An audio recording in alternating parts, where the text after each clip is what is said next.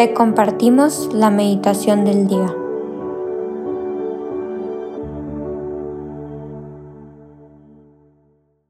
En el nombre del Padre, del Hijo y del Espíritu Santo. Amén. Ven Espíritu Santo.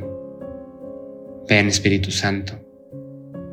Te pedimos que en este momento nos ilumines en este momento de oración. Que nos des la oportunidad de poder estar en presencia de Dios. Haznos saber qué es lo que quieres que podamos entender por medio de este Evangelio. Espíritu Santo, ven Espíritu Santo. Hoy, jueves 15 de septiembre, meditaremos el Evangelio de San Lucas, capítulo 2, del 33 al 35.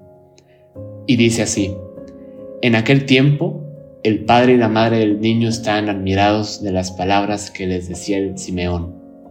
Él los bendijo y a María, la madre de Jesús, le anunció, Este niño ha sido puesto para ruina y resurgimiento de muchos en Israel, como signo que provocará contradicción para que queden al descubierto los pensamientos de todos los corazones. Y a ti, una espada te atravesará el alma.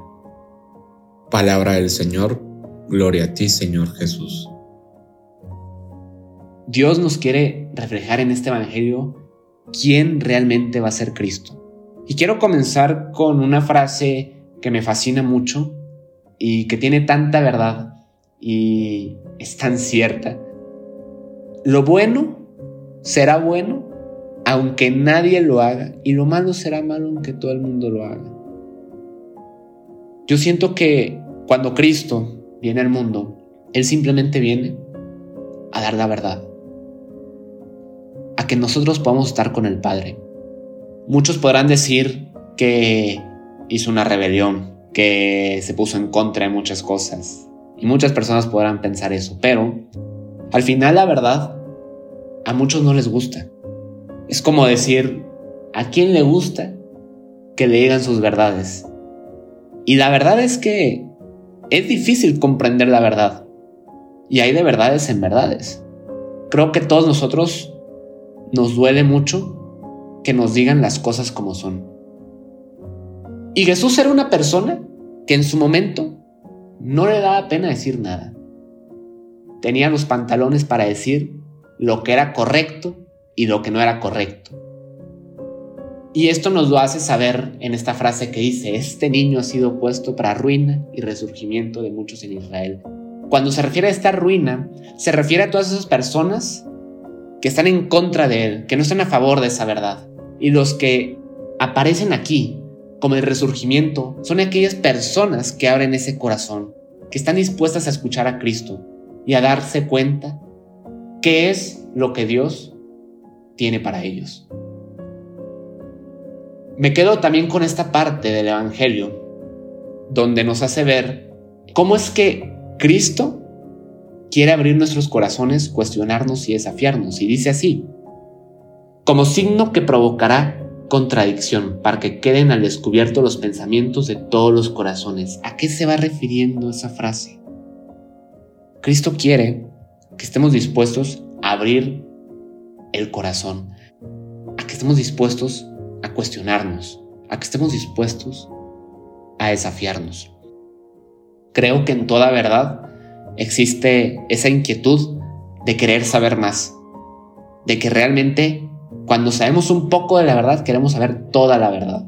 Pero para eso se necesita, y como dice aquí el Evangelio, que todos descubramos ese pensamiento, que todos podamos descubrir por medio del corazón esa verdad, que estemos dispuestos a que, sin importar las circunstancias, podamos descubrir aquello que Cristo tiene para nosotros. El Evangelio prácticamente nos hace decir que este es Cristo, este es Jesús, este es el Hijo de Dios, el que quiere que simplemente sepamos la verdad, porque al final del día, Cristo es la fórmula de la verdad. Y es lo que quiere que nosotros entendamos durante toda nuestra vida. porque Él no quiere separarnos de nada. Él no quiere simplemente separarnos y ya está y hacernos una vida infeliz, no. Si te separa de las cosas, es porque tal vez son cosas que tal vez son buenas, pero tiene algo mejor para ti. Yo te quiero pedir en este Evangelio, en esta meditación, que puedas rezar por todas aquellas veces que no has abierto tu corazón, que Cristo te ha invitado a saber la verdad, en que muchas veces has estado en contra de tantas cosas que Cristo, Dios, la Virgen, el Espíritu Santo han querido ver por medio de ti. Y sin embargo tú no los has escuchado. O que tal vez a veces no tenemos la capacidad para escuchar o ver. También te pido que reces para que le pidas al Espíritu Santo que te haga escuchar, que te haga ver todo lo que Dios quiere para ti. Te pido que en este momento de oración recuerdes que Cristo quiere lo mejor para ti, que quiere que sepas la verdad y que quiere que comprendas que en este mundo hay cosas que son que parecen buenas que son malas y que quiere que tú comprendas lo que es bueno y lo que es malo. Pídele al Señor que te muestre el camino y que te muestre sobre todo esa verdad que tanto quiere de ti.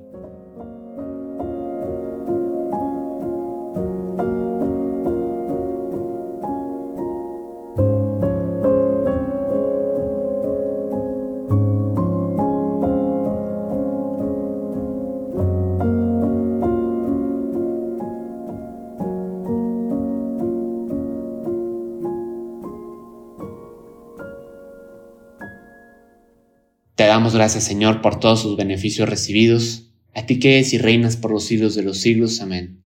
Cristo Rey nuestro, venga tu reino.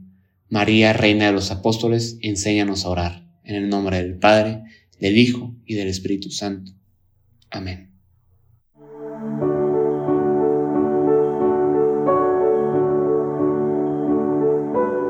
Señor, que seas tú quien siempre reine en nuestros corazones. Los invitamos a que se queden en diálogo con Él. Nos escuchamos mañana.